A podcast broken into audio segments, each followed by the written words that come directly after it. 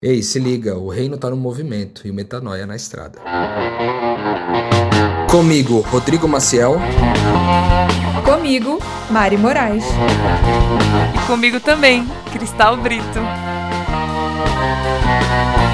E na estrada de hoje você vai ouvir.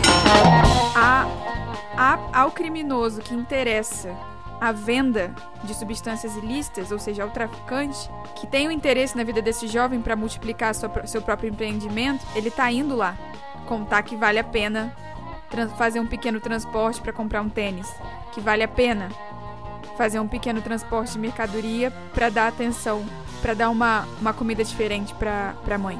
Você tá fazendo o quê, né? Eu tô fazendo o quê? Né? A gente às vezes critica tanto, ah, o tráfico, ah, porque é aliciamento, ah, porque não sei o que lá. Ok, mano. O cara tá lá. Você tá onde? Ora, ora, ora, tava com saudade, né, minha cara, né, meu caro? Eu voltei. Agora pra ficar. Eu já cantei essas músicas tantas vezes no Metanoia que tá até feio pro meu lado. Mas é isso, né? Eu sou, eu sou tipo assim, 0,3 Jesus nesse assunto. Não querendo me comparar, mas já me comparando, eu vou, mas pode ter certeza que eu volto. Então, piadinhas à parte, piadinhas teológicas. É, eu quero falar para você seguir a gente no Instagram, para você matar a curiosidade da, das coisas, enfim, alheias aos assuntos desse podcast de meu Deus. Você quer saber da vida do Rodrigo? Quer saber da vida da Cristal, do Lucas, da minha vidinha? Vai lá primeiro no arroba podcast Metanoia no Instagram. Olha os posts, olha lá quem a gente segue, dá uma stalkeada. Eu espero que você seja profissional, ache os nossos perfis, porque hoje eu não estou com vontade de falar todos os arrobas, mas fica a dica, vai no perfil do Metanoia, stalkeia a gente lá, para você ver nossos tropeços e nossas glórias. Além do canal do, do, do Metanoia no Telegram, que você pode acessar pelo link na bio do Instagram que eu acabei de falar, arroba podcast Metanoia. Recado dado, recado dado, missão executada. Hoje eu estou muito feliz de estar aqui falando de um assunto que eu amo, que me arrancou lágrimas. Mas antes de estar feliz por falar de determinado assunto, tenho que dizer que estou feliz também por gravar esse podcast com o Rodrigo, o último na estrada que eu gravei. Eu acho que você não tava, né, Rodrigo? É... Você tá bem? Tá bem? Tá de camisa xadrez? Eu tô bem, graças a Deus. O povo não tá vendo a gente aqui, mas estou aqui hoje de xadrez, a lá festa junina, antes da hora, né? Mas é porque é a única camisa que temos para fazer o evento que faremos hoje à noite. Então, é o que é. Eu tô muito bem, graças a Deus. Essa semana foi espetacular, Mariana. Nossa, muita coisa incrível aconteceu. É, inclusive esse assunto de hoje aí, pelo qual iremos decorrer ou discorrer ao longo desse episódio, é, é um motivo de, de, de alegria sempre, meu, poder compartilhar isso com quem ouve a gente por aqui. Pois é, quem coloca como alegria número um da vida Anitta estar no top 1 de músicas ouvidas mundialmente é porque não ouviu a história que a gente vai falar no Na Estrada de hoje. Porque isso sim me arrancou uma alegria, me arrancou lágrimas de, de ouvir. É, e, e, sem mais enrolação, né? Vamos falar de um, um trabalho que o Rô fez. Ele já vai explicar a convite de quem que ele fez isso, como é que ele foi parar nesse contexto. Mas eu já, já adianto que envolve escolas crianças, adolescentes e, enfim, ensino sobre identidade, sobre, sobre paz.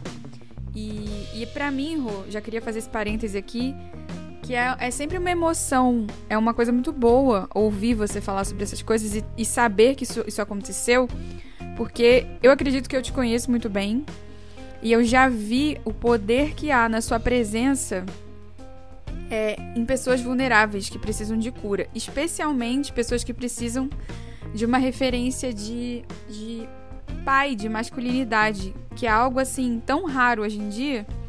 É, tem uma passagem até que fala né, que nos últimos tempos é, haveria sete mulheres para cada homem, e é uma, é uma profecia, até bíblica, de que os últimos tempos padeceriam muito pela falta da figura do homem, né? E, e, eu pessoalmente suspeito que isso não tem a ver só com questões afetivas, obviamente, ou nem sequer de seres da, do sexo masculino encarnados no planeta, mas da figura masculina mesmo, nos lares, né? São muitas viúvas de maridos vivos, muitos órfãos de pais vivos, muitas, muitas famílias que carecem dessa referência.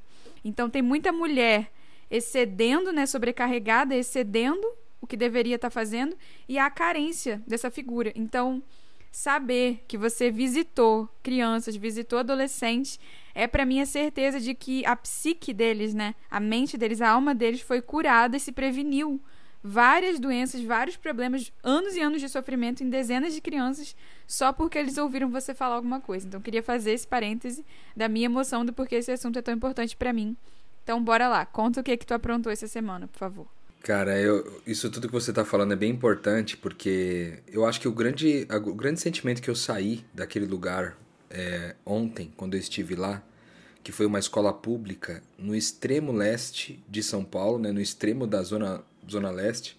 Pra você ter uma ideia do lugar onde eu estava, na zona sul, até lá deu quase 60 quilômetros. E na verdade deu até um pouco a mais porque eu precisei passar num outro lugar antes, então acabou sendo um pouco mais longo, mas se eu fosse direto daria quase 60 quilômetros, então eu teria que atravessar São Paulo praticamente inteira para ir nesse lugar. E quando eu cheguei lá, Mari, é, eu cheguei e fui, conforme eu fui subindo, era um morro assim, eu, eu, conforme eu fui subindo, eu vi que começou a mudar definitivamente assim o cenário, a cena estava completamente diferente. Fazia muito tempo que eu não visitava um contexto tão periférico como é, eu estive lá dessa, dessa vez, né? No alto do morro, assim, você via todos os, todos os conjuntos habitacionais, as, as favelas e tudo em volta. E uma escola, é, na verdade, naquela mesma rua tinham três escolas é, de períodos diferentes. E a escola que eu estava era uma escola de crianças de 11 a 17 anos de idade. Né? Tem ali o, o Fundamental 2 e o Fundamental 3, o ensino médio, sei lá como é que o pessoal chama hoje. E aí, ao entrar naquele contexto, cara, eu. Meu coração é, ficou assim. Ele começou a já bater mais forte e tal, porque eu falei, meu Deus, que poder há nisso aqui? Do Espírito Santo entrar nessa escola e ele se comunicar com essas crianças de um jeito novo. Porque eu tinha que falar com ele sobre ansiedade, porque foi esse o pedido da coordenadora que me chamou para fazer essa conversa lá. E eu falei, cara, como é que eu vou conversar com essas crianças sobre ansiedade? Antes eu fiz uma pesquisa para entender como é que estava acontecendo é, esse negócio de ansiedade com crianças e adolescentes depois da pandemia. Mari, subiu demais. Você não tá entendendo? Nós estamos falando assim, ó que antes da pandemia existia mais ou menos um, um estudo que pelo menos 20% das crianças tinham sintomas de ansiedade e algumas delas com transtornos de ansiedade. Mas 20% tinha, tinha é, algum, algum sintoma. E aí agora, depois da pandemia, o número subiu para quase 70. É, tipo, é um número muito alto, de cada 10 crianças, 7 estão sofrendo com sintomas de ansiedade, entende? E aí eu falei, cara, o que, que eu posso fazer? Porque eu não sou um psicólogo especialista no assunto, eu não sou um psiquiatra que pode ajudar a dar alguma direção científica, eu sou um missionário que fala do reino de Deus e que usa a espiritualidade para encarar os desafios da vida. O que eu vou falar com eles é sobre espiritualidade. Mas como que eu posso falar sobre espiritualidade no ambiente laico, né? Que é o ambiente da escola, onde pessoas têm diversas crenças diferentes, é muito diferente do que você fala numa igreja, que você abre uma Bíblia e começa a pregar. Então eu fiquei muito pensativo sobre o como que eu chegaria ali, o que, que eu abordaria, como eu falaria, como eu me posicionaria com eles, porque eu queria muito é, não atrapalhar o que o Espírito Santo já tinha preparado para fazer naquela tarde. E foi especial, Mari. Meu Deus, foi tão bom, cara. Foi tão bom, porque assim eu cheguei Fui muito bem recebido pela minha amiga que trabalha lá. Ela me apresentou para alguns profissionais. A escola, assim, ó. Você olha para a escola, Mariana, você vê total abandono e descaso das autoridades públicas. Tipo, todos os recursos são extremamente limitados na sala de aula, nas carteiras, na, nas paredes, na estrutura física do prédio. É tudo extremamente limitado. E aí você chega e senta no, com um monte de crianças. Detalhe, a escola é gigante, né? E as pessoas, as crianças que foram escolhidas para me ouvir, foram escolhidas a dedo por uma profissional da escola chamada mediadora, que é uma professora que assume uma função de mediar conflitos na escola.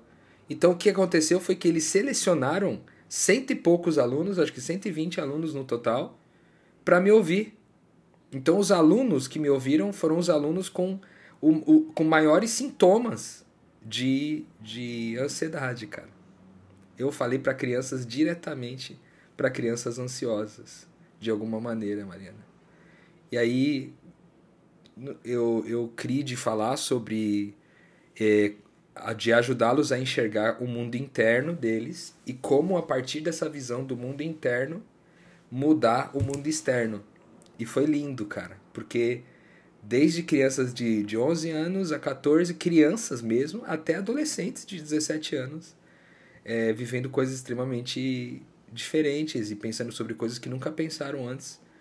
Foi assim muito especial mesmo.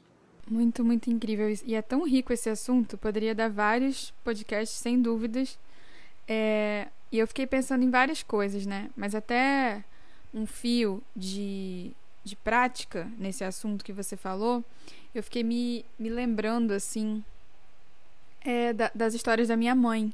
Porque minha mãe, ela agora ela aposentou, né? Mas ela é professora de escola pública há muitos anos. Foi, né? Se aposentou como professora de escola pública.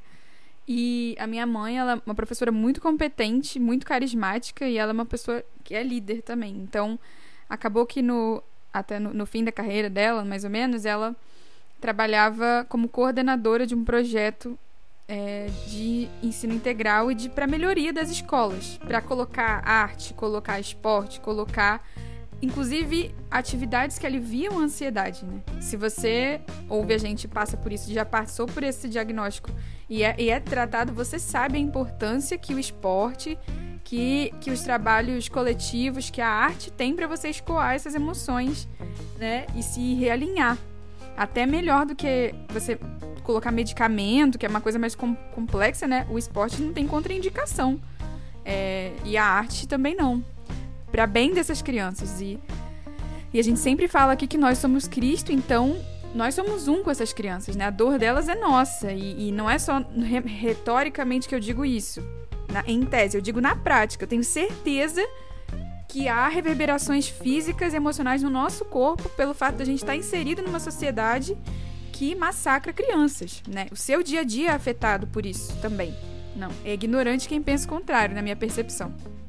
E o que, é que eu ia dizer? é muito triste, e conectando com, com o conceito do que a gente fala aqui no podcast, que a minha mãe, é, eu posso falar porque ela, que ela é uma mulher muito honesta. E eu lembro que o governo liberou uma verba, assim, minimamente significativa, uns 50 mil na época, há 10 anos atrás, para uma escola pequena. E a ideia era que uma, uma, uma professora que fosse bem quista pela comunidade direcionasse os recursos. Belíssimo pro, projeto, né? Uma pessoa de dentro da escola pega o dinheiro, seleciona os alunos que mais precisam e canaliza em arte e esporte para essas crianças no horário no contraturno da escola. E gente, o resumo da história para finalizar aqui, não me alongar, é que havia toda uma questão de prestação de contas, né? Porque o Brasil tem um problema de corrupção endêmica, né? É bem triste. Então havia toda uma questão de prestação de contas para onde o recurso para o governo federal, do governo federal, e a minha mãe teve que devolver o dinheiro porque não faltou dinheiro, não faltou vontade, não faltou necessidade, mas faltou gente querendo se responsabilizar. Por exemplo, a, a única condição do governo era que, que houvesse um lugar. A, a, a professora arrumaria um lugar na própria escola. Só que a diretora não quis, as, nenhuma professora quis, aí nenhuma igreja no entorno quis, porque essas crianças são muito bagunceiras, elas vão quebrar o bebedouro e elas vão machucar as paredes e e aí a diretora, quem que quer assumir a responsabilidade por uma criança quebrar uma perna? Ninguém quis se responsabilizar. E eu lembrei muito do que o Paulo Júnior fala, que a carência do mundo é referência. Porque é gente, Rodrigo, não é falta de dinheiro. Você sabe disso. Quantas pessoas ricas você conhece que ouvem um podcast que colocariam um recurso sem dó? O problema não é falta de dinheiro, o problema não é falta de ideia. O problema é gente dizer, eu me responsabilizo junto. Eu, eu, eu entrego meu espaço, eu entrego meu tempo, eu entrego o que eu tenho. Então, eu fiquei pensando nisso e pensando que você aí onde você tá, de alguma maneira te dá, te dá essa noção, porque às vezes a gente fica num debate raso e ridículo e mesquinho é, sobre delegando isso para os líderes da igreja, reclamando dos políticos, reclamando de um monte de coisa. E, e, e as crianças estão sofrendo porque o empenho de pessoas dispostas não é o suficiente frente a, a quantidade de irresponsáveis, né? Então, isso aqui que a gente está falando não é para deixar você triste, é para que a gente seja chamado à ação, né? A ação de se dispor com o que a gente tem, com a criança que está do nosso lado de alguma maneira, porque e aqui eu finalizo a minha fala e quero ver sua perspectiva sobre isso, Rô porque foi a transcendência que me deu a capacidade de me movimentar. Foi a convicção de tudo aquilo que eu aprendi aqui no Metanoia que me deu força para me movimentar, porque a sensação que eu tinha olhando esse caos todo, sem Deus, sem saber que existe um Deus ocupado que manda seus representantes, era tanto, tanto sofrimento que eu paralisei. E para mim não tinha nem conversa com cristão, porque não, não tinha entendido nem o porquê da arca de Noé. Para mim era para o mundo ter sido afogado. Então, tudo que você fala aqui, tudo que eu falo, é para que a gente se motive a se responsabilizar nos afetos do nosso dia a dia, né? É, é louco isso, né, Rô?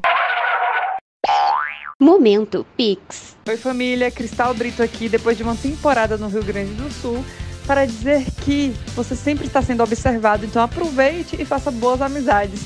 Muito obrigada por nos acompanhar aqui na estrada, nos apoiar com o Pix e saiba que é isso que nos mantém na estrada e repartindo tudo que a gente é e tudo que a gente tem com quem cruza o nosso caminho. Para fazer um Pix, é só entrar no site do seu banco ou no aplicativo e lá na opção de pagamento Pix fazer a transferência através do nosso e-mail pixnaestrada@gmail.com.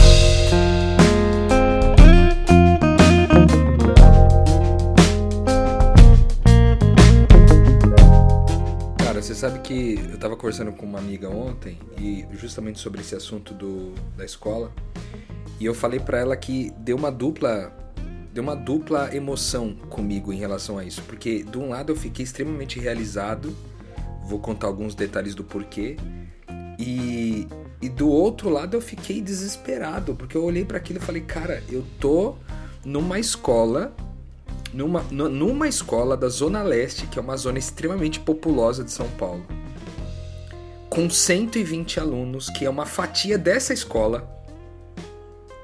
E eu tô, então, numa fatia de uma escola que é uma fatia de uma zona de São Paulo, que é a Zona Leste, que é uma fatia de São Paulo cidade, que é uma fatia da Grande São Paulo, que é uma fatia do Brasil, do estado de São Paulo e depois do Brasil. E aí você pensa, cara, quantos adolescentes e crianças se a gente falar de 70% das crianças estão com, com sintomas de ansiedade depois é, da pandemia, de quantos nós estamos falando, Mariana? E aí, eu ali naquele contexto, eu fiquei assim, meu Deus, a Seara tá muito cheia, porque assim, Mari, a gente costuma, é, a gente tá acostumado a pregar o evangelho de forma direta ou indireta para pessoas adultas e é acostumado com uma absorção de metade, com sorte de metade das pessoas que estão te ouvindo. Sabe qual que é a, a absorção dessa molecada de, de crianças e adolescentes? É 100%, meu. Sabe? Só, então, se tem um lugar onde a, a colheita tá farta só para poder chegar e colher, é entre crianças e adolescentes. Eles estão querendo muito ouvir eles querem muito receber, eles precisam de uma causa, eles precisam de um lugar, de um espaço para poder desenvolverem toda a sua criatividade, todo o seu potencial, sabe? Eles estão completamente abertos para o evangelho. E eu olhei para aquilo e falei: "Meu Deus, a gente está em tantas frentes, está trabalhando em tantos lugares, mas falta gente demais porque essa área é muito grande, cara. Tipo, você vê eu ali com 120 crianças, de, sei lá, de milhões de crianças e adolescentes que estão na mesma situação e que, que poderiam facilmente ser alcançados pelo poder do Evangelho e toda a transformação que o Evangelho propõe. Teve algumas coisas que eu vivi ontem, Mari, que foram assim, ó. foram muito emblemáticas para mim, né? A primeira delas foi porque eu, na hora depois que eu terminei todas as palestras, eu fui almoçar e eram umas duas e meia mais ou menos da tarde, duas e meia, quase três horas. E eu fui almoçar, as tiazinhas da cozinha tinham preparado uma, um arrozinho com feijão e carninha para mim, que é a mesma comida das crianças. E cara, eu sentei na mesa e comecei a comer a merenda escolar, velho. E aí veio aquelas crianças. Cara, assim, ó, as crianças estavam na fila com muita vontade de comer aquela comida, você não tá entendendo? Às vezes a gente despreza um arrozinho, um feijãozinho com carninha, né? Aquelas crianças, é, é, muito provavelmente, era tudo que elas tinham ali naquele dia. Elas não tinham provavelmente nem sequer almoçado antes. Elas estavam ali e aí a gente sentou para comer.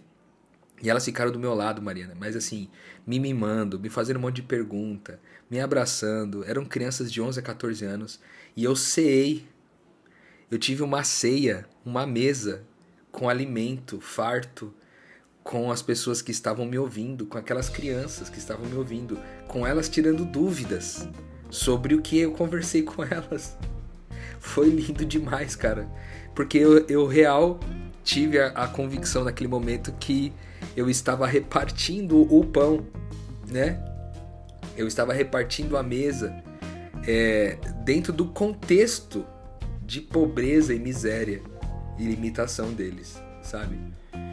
Foi muito especial. A outra coisa que aconteceu que foi muito especial também é que tinha um garoto que que estava ali na, na palestra que já tinham me dado uma referência a respeito dele, que ele era um rapaz que, que era envolvido com a criminalidade da região. E ele foi um dos que mais prestou atenção e mais participou de toda a palestra, Mari. E eu ficava pensando, meu Deus, por que, que esse cara tá participando, tá ligado? Ele era grandão, assim, tinha 17 anos, ele era bem alto e, e ele tava participando ali de tudo e tal.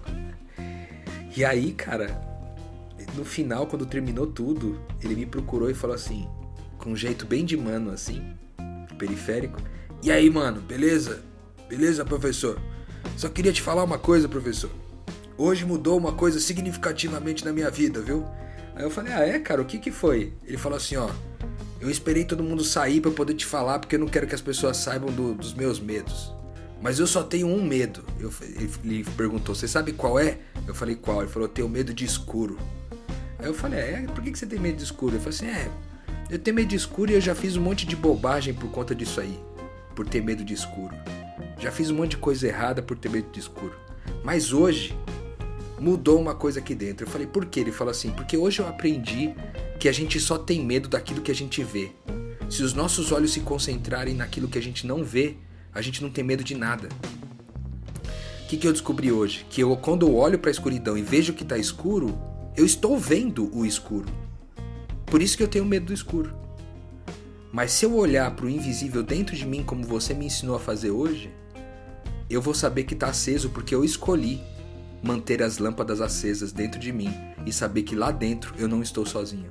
Meu Deus, Maria. Era um menino envolvido no tráfico, 17 anos de idade, entendendo um conceito extremamente profundo do evangelho. A gente não acredita que eles são crianças e adolescentes, a gente não acredita que eles vão entender, mas eles entendem. Eu olhei aquilo e falei, quantas crianças podem ser salvas, meu Deus? Eu olhei aquilo, foi tão especial, cara. Depois no final, a turma dos mais novos, quando terminou a palestra, eles estavam tão comovidos, Mari, e tão emocionados pelos que, pelo que eles ouviram, pelo que eles entenderam ali, que começou uma catarse entre eles, deles se abraçarem e se beijarem e se cuidarem e se acolherem entre eles. Eu lembrei na hora daquele versículo que diz que a gente só ama porque Deus nos amou primeiro. Eles saíram dali convictos que eles foram amados e aí saíram amando as pessoas. Meu Deus, se o evangelho não é isso, o que é o evangelho? Aí eu saí, eu terminei aquilo, eu falei, cara, eu acho que foi uma das melhores coisas que eu fiz esse ano, sabe? E foi no contexto mais desafiador de todos que é um contexto difícil, cara, da periferia.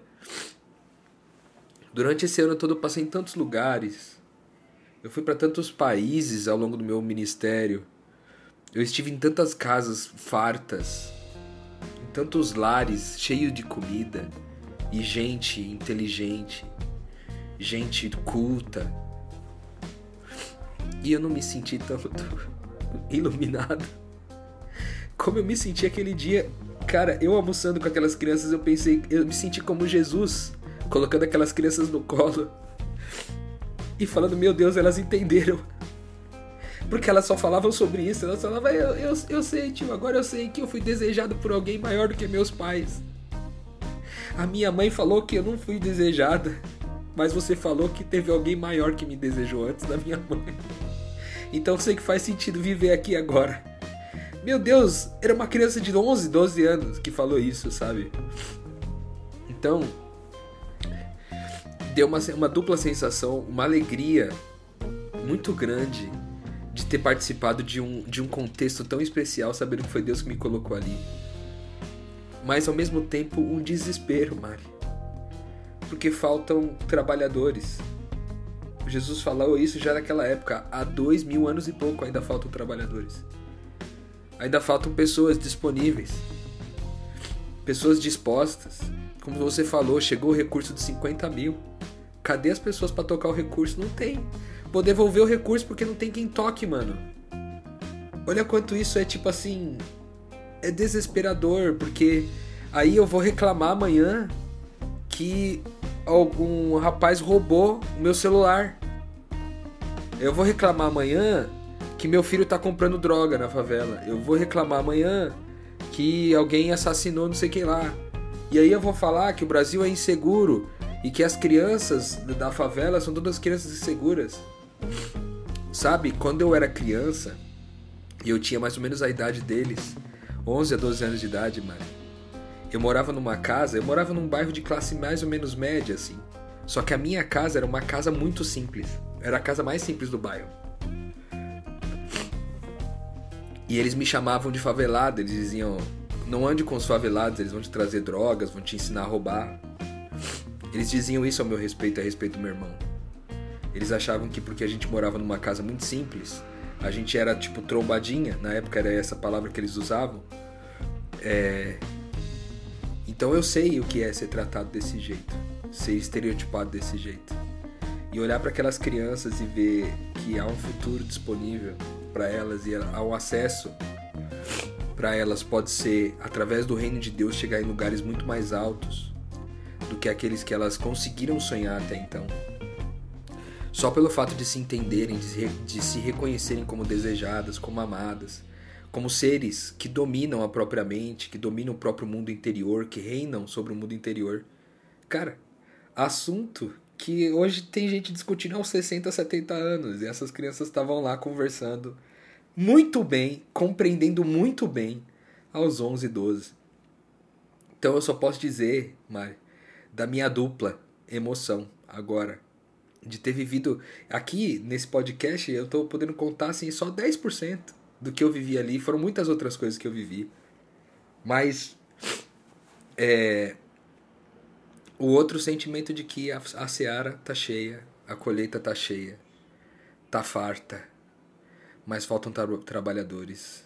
E se não houver trabalhadores, como eles vão ouvir do evangelho? Né? E se eles não ouvirem, do Evangelho não vão então poder crer naquele que é o único, né, que pode nos dar a paz, que é de fato aquilo que a gente foi fazer por ali ontem. Muito, muito incrível. A gente já está caminhando para o fim do episódio e ficou no meu coração assim esse sentimento de responsabilidade, de alegria também, é a mesma coisa como você falou, alegria por ver você fazendo isso sentimento de tristeza e pesar, porque há muita, muita gente precisando. É, quem já ouve metanoia sabe né, que, eu sou, que eu sou advogada e a minha formação inteira foi voltada para a área criminal e direitos humanos e coisas assim. E, cara, eu me lembro de entrevistar é, um rapaz que estava envolvido no crime. Eu já conversei muito com muita gente, né, presa e familiares de presos. E eu fiz, eu perguntei assim, Tá, vamos lá. Vamos fazer. Vamos tentar remontar como você começou com essa bagunça na tua vida. E aí era sempre assim.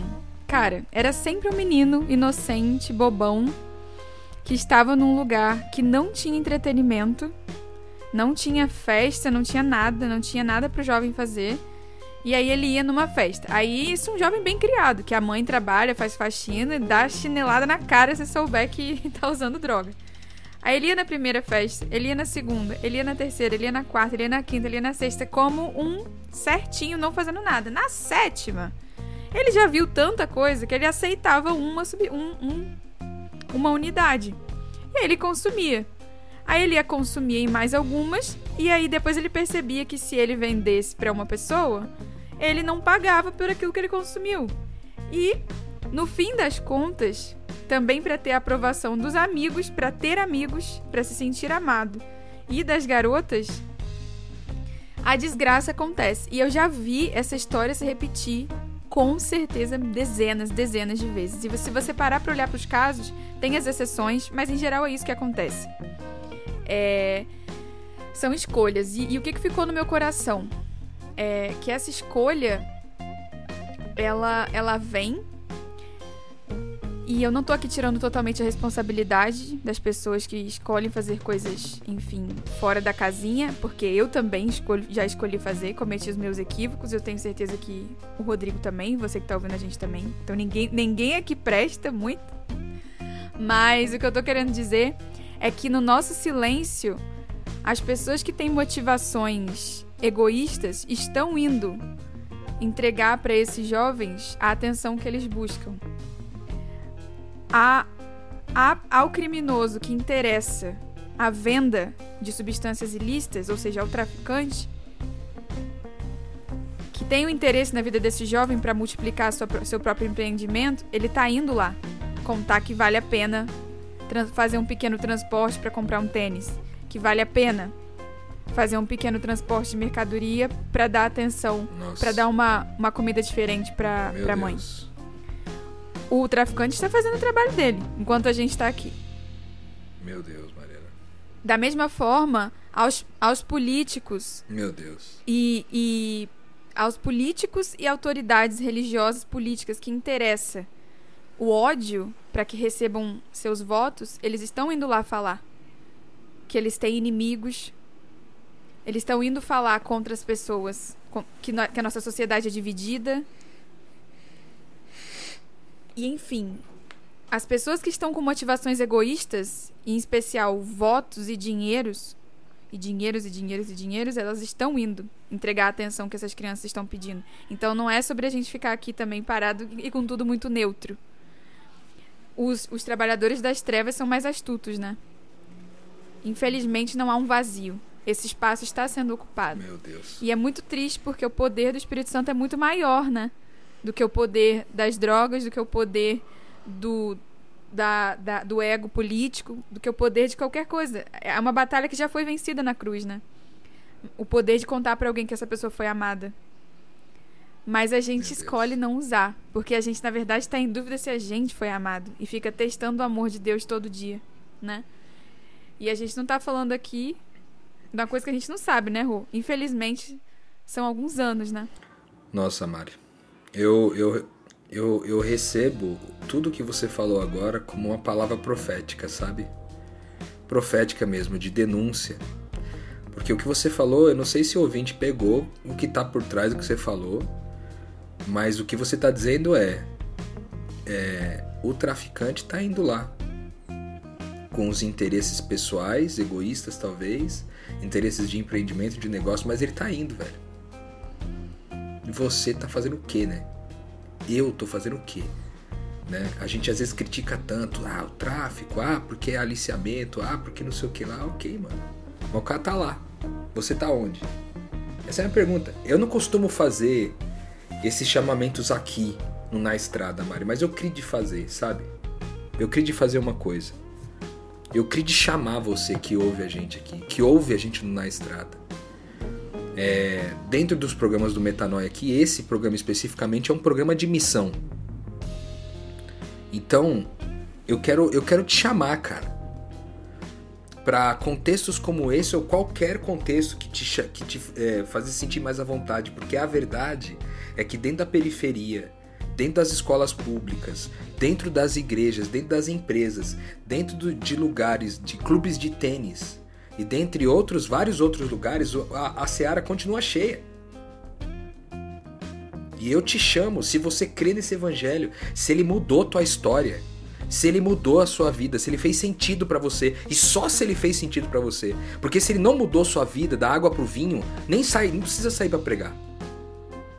Mas se ele mudou sua sua vida da água pro vinho, cara, vai para cima, irmão. Vai para cima, irmã. Porque a gente precisa disso aí, de trabalhadores. Eu sigo o exemplo de Jesus hoje, orando. Eu termino esse episódio hoje, Mariana, orando com uma oração a Deus para que Ele envie mais trabalhadores para as nossas crianças e adolescentes desse, desse. Não precisa nem se ir tão longe, mas já se fosse só pelos adolescentes da zona leste de São Paulo já valeria muito a pena.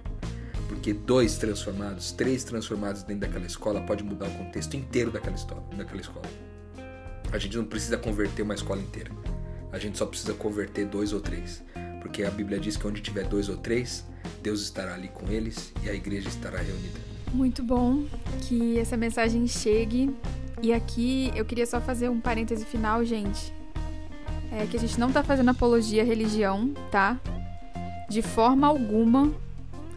A gente tá falando aqui da convicção da boa notícia de que fomos amados por alguém maior que nós, pelo nosso Criador. E isso, a, a notícia de que nós somos seres amados, incondicionalmente amados, apesar da nossa carne física, apesar da nossa mente confusa, isso é o Evangelho. E se você ouvir os outros 400 e poucos podcasts, você vai entender que a gente não está fazendo apologia a converter pessoas a uma religião ou outra, até porque a gente acredita que indo muito fundo, indo muito fundo, indo muito fundo, a gente vai chegar sempre na, nessa convicção que eu disse, na boa notícia de que nós somos amados por alguém que criou o nosso corpo e a nossa alma.